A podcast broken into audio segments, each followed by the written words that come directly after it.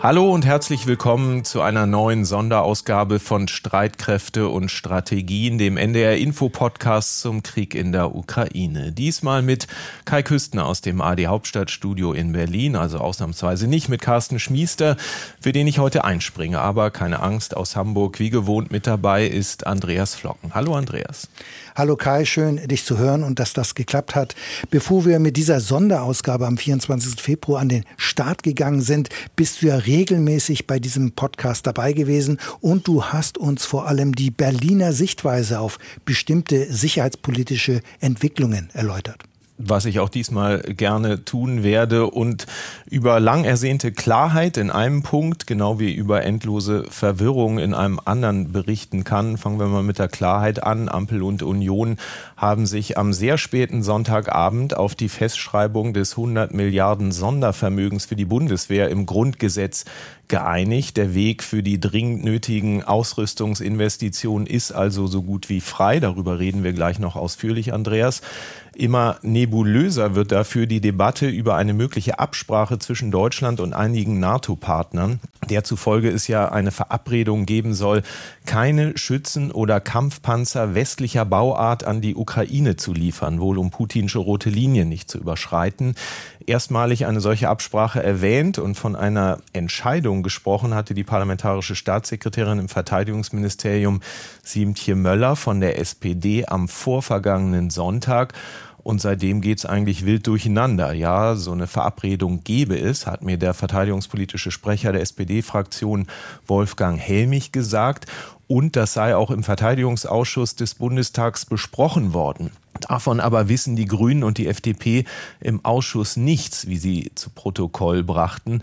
Und nun hat auch noch die SPD-Parteichefin Saskia Esken ihrer Parteifreundin Siemtje Möller widersprochen. Eine Entscheidung gebe es nicht, schon gar nicht eine schriftliche, sagte Esken im ZDF. Nun ist klar, dass wenn überhaupt es ohnehin nur eine informelle Absprache einiger NATO-Partner gab, aber so richtig unangenehm für die Bundesregierung ist, dass auch Bündnispartner widersprechen und sagen, eine solche informelle Verabredung sei ihnen nicht bekannt. Am deutlichsten wurde da am Wochenende die britische Außenministerin Liz Truss, die diese deutschen Gerüchte als komplett unwahr gebrandmarkt hat. Auch im deutschen Auswärtigen Amt wusste man von der angeblichen Absprache nichts. Also wenn man das jetzt alles zusammenmixt mit dem Streit mit Polen wegen des schwere Waffenringtauschs, mit der Weltrecherche, dass Deutschland Deutschland seit Wochen noch nicht einmal mehr nennenswerte leichte Waffen an die Ukraine lieferte. Die ersten Geparden frühestens erst in sechs Wochen geschickt werden, es bei Marder und Leopard weiter keine Entscheidung gibt. Der deutsche Kanzler und der französische Staatspräsident 80 Minuten mit Russlands Präsident Putin telefonierten, aber weiterhin Kiew verschmähen, dann ergibt das eine fürs deutsche Ansehen ziemlich toxische Mischung, weil das alles maximal verwirrt und sich bei den Partnern der Eindruck aufdrängt, in Berlin verwende man mehr graue Zellen eigentlich aufs Gründe finden, warum man eher wenig liefern kann an die Ukraine, als dass man Wege ebnet, doch mehr zu tun. Und das stimmt diese Partner auch zunehmend missmutig. Und das zu einem Zeitpunkt, wo Russland ja gerade im Donbass die Oberhand zu gewinnen scheint, womit wir fast schon, Andreas, bei der aktuellen Lage wären. Vorweg aber noch der Hinweis, dass es in diesem Podcast auch um die Frage geht, ob Drohnen in diesem Krieg in der Ukraine eigentlich ein Gamechanger sind. Über all das spreche ich mit Andreas Flocken, dem sicherheitspolitischen Experten bei NDR Info. Dieses Gespräch nehmen wir auf am Montag, den 30. Mai um 16 Uhr. Andreas, zunächst wie gewohnt und angekündigt ein Blick auf die militärische Lage. Wie sieht es gegenwärtig aus, vor allem im Donbass? Ja, die ukrainischen Streitkräfte sind in der Region Luhansk in der Defensive. Russische Verbände rücken weiter vor, um die frühere 100.000 Einwohnerstadt Severo-Donetsk komplett einzuschließen. Nach ukrainischen Angaben rücken russische Einheiten auf die Stadtmitte vor. Das erinnert alles etwas an die Hafenstadt Mariupol, denn auch in Severo-Donetsk liegt ein Großteil der Stadt in Trümmern. Es sollen sich noch bis zu 13.000 Menschen in der umkämpften Stadt aufhalten. Es heißt, angesichts der Kämpfe sei es zu gefährlich, die Menschen aus der Stadt herauszubringen. Kämpfe gibt es aber auch weiterhin im Süden Süden der Ukraine. Nach russischen Angaben wurde in der Hafenstadt Mikolajew eine Schiffbaufabrik mit Artillerie angegriffen. Dabei seien Kampfpanzer, Schützenpanzer und andere Waffensysteme zerstört worden. In der Stadt Cherson soll es begrenzte ukrainische Gegenangriffe geben. US-Militärexperten gehen aber davon aus, dass dabei keine größeren Geländegewinne erzielt worden sind. Die Stadt Cherson und auch die Region werden ja schon seit längerer Zeit von russischen Verbänden kontrolliert. Kai, lass uns jetzt aber zu einem anderen Aspekt des Ukraine-Krieges kommen. Ich meine Drohnen, also unbemannte Luftfahrzeuge. Sie werden von beiden Seiten eingesetzt und sie haben vor allem für die Ukraine eine wichtige Bedeutung. Sie haben offenbar wesentlich dazu beigetragen, dass die Ukraine den russischen Streitkräften Paroli bieten kann. Die Ukraine verfügt ja über eine größere Zahl bewaffneter Bayraktar-Drohnen, die die Regierung von der Türkei gekauft hat. Dazu passt die aktuelle Meldung, dass Zuschauer eines litauischen Fernsehsenders bei einer Spendenaktion 5 Millionen Euro zusammengetragen haben, damit die Ukraine von diesem Geld zumindest eine weitere türkische Drohne beschaffen kann. So viel kostet die nämlich etwa pro Stück. Das hat durchaus etwas Rührendes, finde ich. Aber zurück zur harten Kriegsrealität, wie effektiv Drohnen nämlich mittlerweile geworden sind, das zeigt das Beispiel der gescheiterten Überquerung des Flusses Siversky Donetsk im Osten des Landes.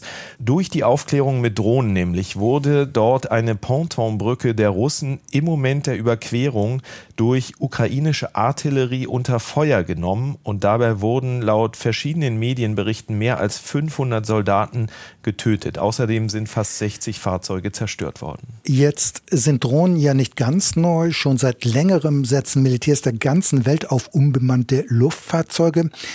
Doch was hat sich im Vergleich zu den vergangenen Jahren verändert und welche Rolle spielen Drohnen im Ukraine-Krieg? Diesen Fragen ist unser Kollege Christian Wolf nachgegangen und er hat mit Kennern der Materie gesprochen.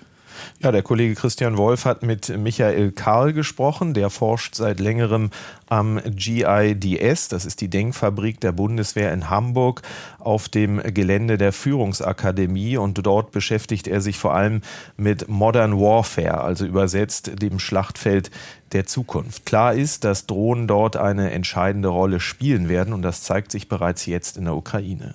Alle Typen von Drohnen werden eingesetzt. Aserbaidschan, Armenien, Bergkarabach, da waren es noch punktuell. Hier können wir jetzt erkennen im Ukraine-Konflikt, dass wirklich dezidiert in großer Menge Drohnentypen aller Art eingesetzt werden. Und zwar mit Masse von der ukrainischen Armee. Nun gibt es ja Drohnen der unterschiedlichsten Art. Es gibt Mini-Drohnen, aber auch riesige Drohnen. Und immer wieder ist von der Bayraktar-Drohne die Rede. Ja, die ukrainischen Streitkräfte setzen tatsächlich auf ganz unterschiedliche Drohnenarten. Vor allem kommt aus türkischer Produktion diese Bayraktar TB2 zum Einsatz, die die Ukraine schon vor dem Krieg gegen Russland in großen Mengen gekauft hat, mit einer Spannweite von mehr als zwölf Metern, einem Gewicht von rund 420 Kilo ist dieser Typ schon eher eine größere Drohne. Die Bayraktar kann auch in großen Höhen fliegen, bis zu 7000 Meter und hat eine große Reichweite. Zudem kann das System auch mit Raketen ausgerüstet werden. Allerdings braucht diese Drohne eine Start- und Landebahn. Erheblich kleiner dagegen sind die Switchblade-Drohnen aus den USA. Die passen in den Rucksack eines Soldaten, wiegen nur wenige Kilogramm und die werden wie ein Mörser aus einem Rohr abgeschossen, wodurch der Einsatz natürlich hochflexibel wird.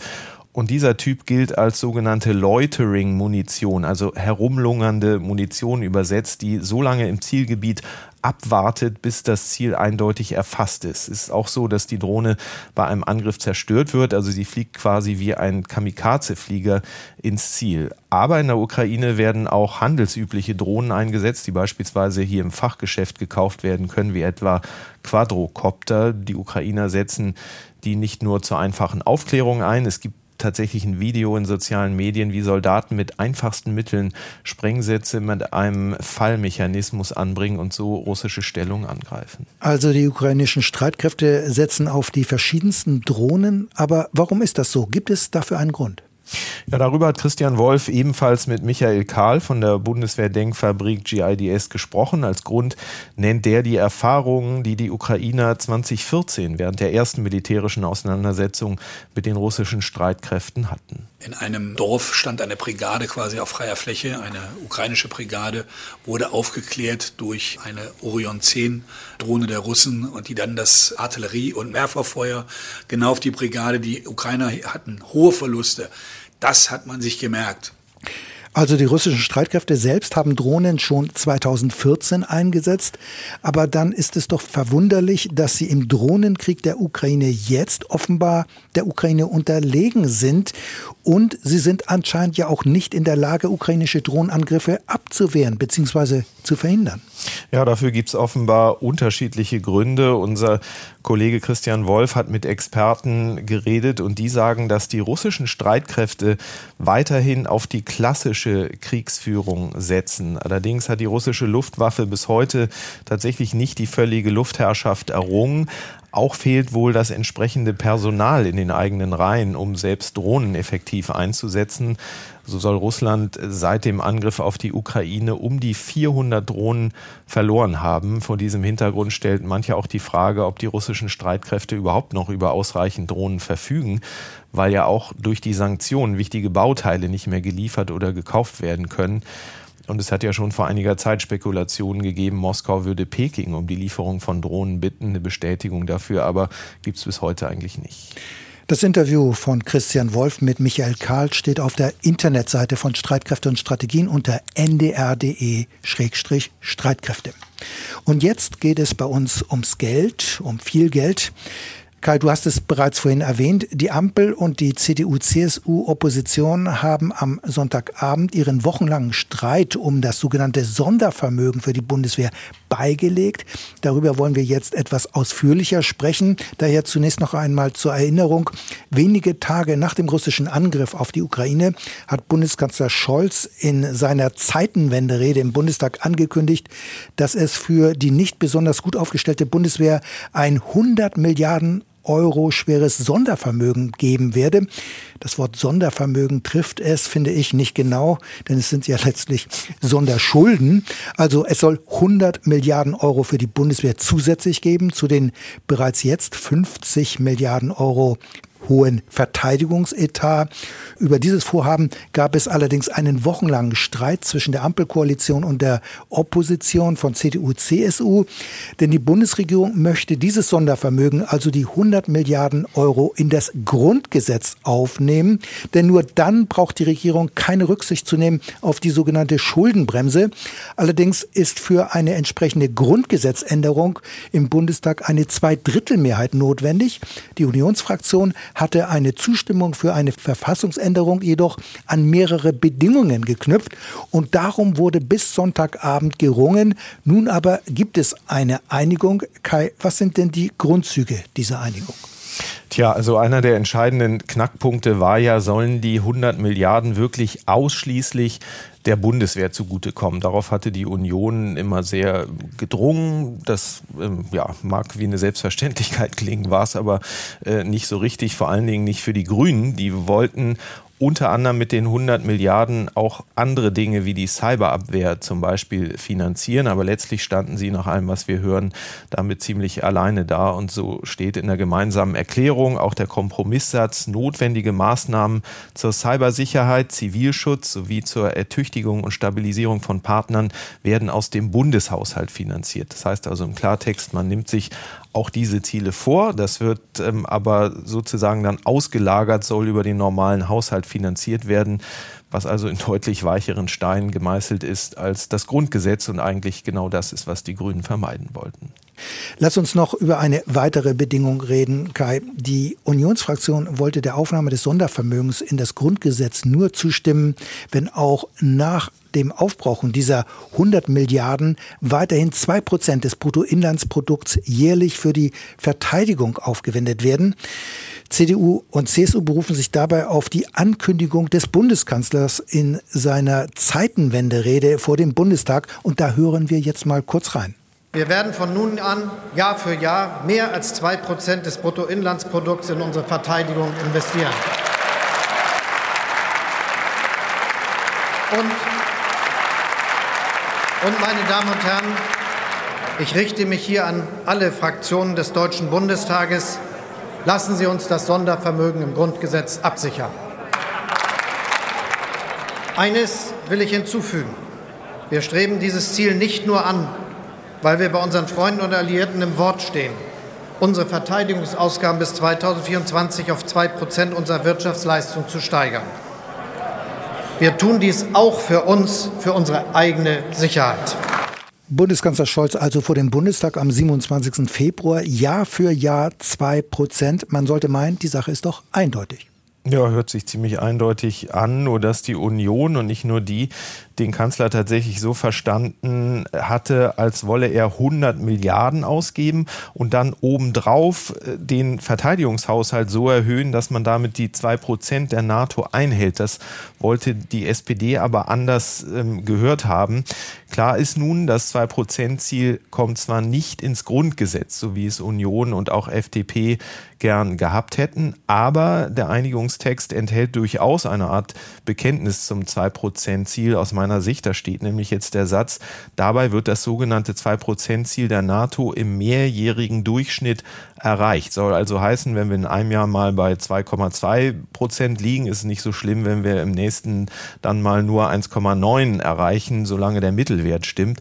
Das ist gemessen an den Scholz-Worten, finde ich, etwas schwächer, aber offenbar war die Union bereit, da mitzugehen auch weil dieser Satz in der Einigung steht, nachdem das Sondervermögen in Anspruch genommen wurde, werden weiter die erforderlichen Mittel zur Erreichung der dann gültigen NATO-Fähigkeitsziele bereitgestellt. Und dieser Satz ist ja wohl so zu lesen, dass auch wenn die 100 Milliarden aufgebraucht sind, man dann nicht wieder Abstand vom NATO 2-Prozent-Ziel nimmt. Jedenfalls wird die Union, die SPD daran erinnern, sollte sie das mal vergessen eines mhm. Tages. Äh, Stichwort 100 Milliarden Euro aufgebraucht. Wie ist denn die Einschätzung? Wie lange wird es denn dauern, bis dieses Sondervermögen ausgegeben ist? Welche Annahmen gibt es da?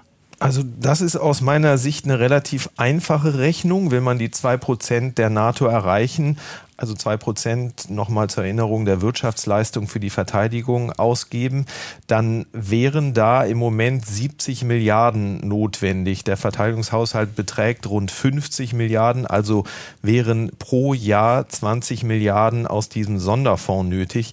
Und damit würde, wenn es beim Bruttoinlandsprodukt so bleibt, wie es im Moment ist, das für ziemlich genau fünf Jahre reichen. Das kann man, glaube ich, so sagen um die 70 Milliarden Verteidigungshaushalt äh, der Bundesrepublik dann. Das wäre ja dann möglicherweise sogar mehr als Russland für sein Militär ausgibt, zumindest offiziell.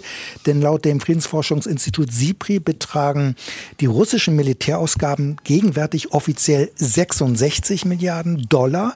Offiziell. Aber, offiziell ja. Aber die Rechenweise in Moskau ist ja alles andere als transparent und darüber haben wir ja in diesem Podcast auch schon mal gesprochen. Aber zurück zum Sondervermögen. Äh, nimmt man aber alles zusammen. Wie ist denn da deine Einschätzung, Kai? Ist damit ein wichtiger Schritt hin zu einer besseren Ausstattung der Bundeswehr gemacht? Also zumindest ist man nun auf einem guten Weg, aus meiner Sicht, so will ich es mal ausdrücken, zumindest Teil 1 des äh, Zeitenwende-Versprechens einzulösen. Der Bundestag muss noch zustimmen, aber das dürfte nach dieser Einigung eher Formsache sein. Auch fehlt ja noch der konkrete Plan über die genauen Beschaffungsvorhaben. Aber es ist doch ein äh, ziemlich dickes Beschaffungsbrett durchbohrt, so würde ich es mal ausdrücken. Denn wenn der Streit noch länger gedauert hätte oder gar nicht erst gelöst worden wäre, dann hätte die Politik auch ein ziemlich verheerendes Signal an die Bundeswehr gesendet. Und dann ist da aber aus meiner Sicht eben noch die andere Seite der Zeitenwende-Medaille, nämlich das Versprechen im Umgang mit Russland alles anders zu machen als vorher und die Ukraine so zu unterstützen, dass sie diesen Krieg nicht verliert da werden die Zweifel und teilweise auch die Verzweiflung der Bündnispartner mit Deutschland ja immer größer. Also da gibt es aus meiner Sicht noch einiges zu tun.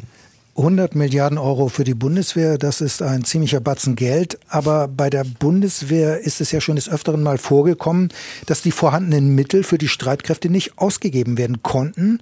Äh, das könnte ja wieder passieren, zumal es ja immer wieder Kritik am Beschaffungsamt der Bundeswehr gibt und am Beschaffungswesen. Und in der vergangenen Woche sagte in unserem Podcast ein Rüstungsexperte, das Beschaffungsamt sei von der Struktur her gar nicht in der Lage, solche großen Summen auszugeben geben. Von einer Reform des Beschaffungswesens wird zwar immer viel geredet, äh, so steht es sogar auch im Koalitionsvertrag, aber mit den Taten hapert es offenbar. Wird hier denn etwas passieren oder sind hier Veränderungen wenigstens in Sicht? Ja, das Beschaffungsamt der Bundeswehr ist aus meiner Sicht nur ein Beispiel dafür, dass es nach dem Geldsegen weiter jede Menge zu tun geben wird ähm, oder auch damit einhergehend, denn eine Reform des Beschaffungswesens ist bitter nötig. Es handelt sich bei dem zuständigen Amt in Koblenz ja wirklich um einen regelrechten Koloss von einer Behörde. Das hatte die Verteidigungsministerin eigentlich auch vor, nur ist ähm, diese Reform mit dem russischen Angriffskrieg gegen die Ukraine ein wenig ins Hintertreffen geraten und dürfte natürlich auch nicht über Nacht vollzogen sein. Also diese Gefahr, ähm, dass da Geld ähm, versickert, falsch ausgegeben wird, ist aus meiner Sicht im Moment noch nicht gebannt.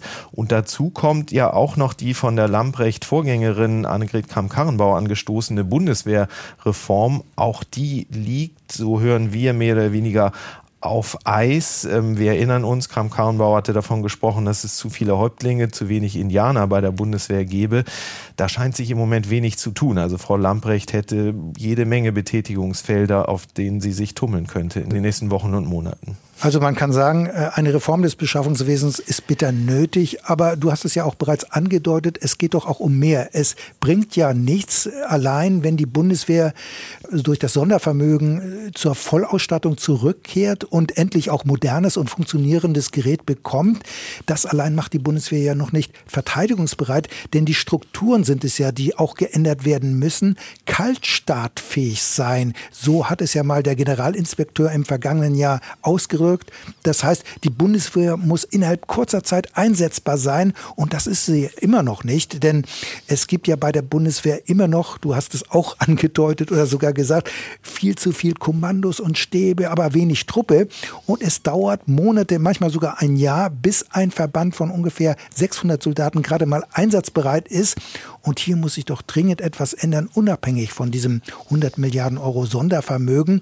Und ich denke, es ist doch einfach zu befürchten, dass der Geldsegen jetzt dazu führen könnte, dass die falschen und verkrusteten Strukturen sich nun erst recht weiter verfestigen? Oder siehst du, dass die Bundeswehr schon bald kaltstartfähig sein wird, Kai. Nein, über Nacht äh, wird sie nicht kaltstartfähig werden. Ähm, das müsste eigentlich auch bekannt sein. Das ist ja eine Forderung, die auch aus dem Bundeswehrverband immer wieder kommt, äh, dass man eigentlich innerhalb kürzester Zeit in der Lage sein müsste, eine schlagkräftige Truppe für den Krisenfall auf die Beine stellen zu können.